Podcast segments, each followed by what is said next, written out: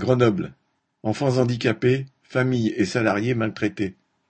À Grenoble, le 6 octobre, à l'appel des associations, plusieurs centaines de familles accompagnées de leurs enfants handicapés et des professionnels de ce secteur médico-social se sont rassemblés devant la préfecture.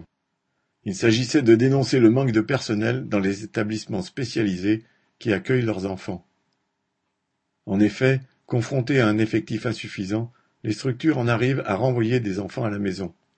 Ainsi, une mère d'enfants polyhandicapés a pu rester bloquée des journées dans sa tour HLM, l'ascenseur étant en panne, avec son enfant qui ne tient pas en place et s'automutile.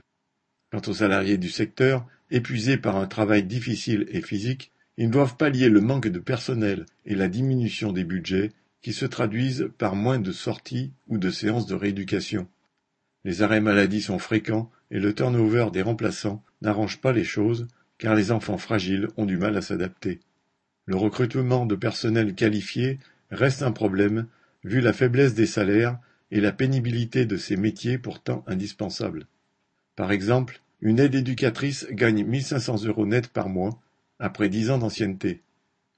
Excepté une partie des soignants de la profession, les autres catégories de personnel tels que les éducateurs, aides-éducateurs, administratifs, certains paramédicaux ou personnels d'entretien, ont été les oubliés du Ségur de la santé, et cette injustice ne passe pas.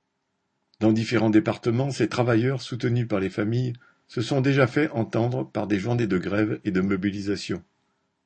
L'État et les institutions continuent de faire la sourde oreille, d'autant qu'ils peuvent targuer des dysfonctionnements dus au manque de personnel, pour inciter au maintien à domicile des enfants, une idée dont l'écho se fait de plus en plus entendre et qui est tout simplement ignoble. La mobilisation continue et, comme l'a affirmé un parent, Nous ne vous laisserons jamais fermer nos établissements créés au départ par les familles. Correspondant Hello.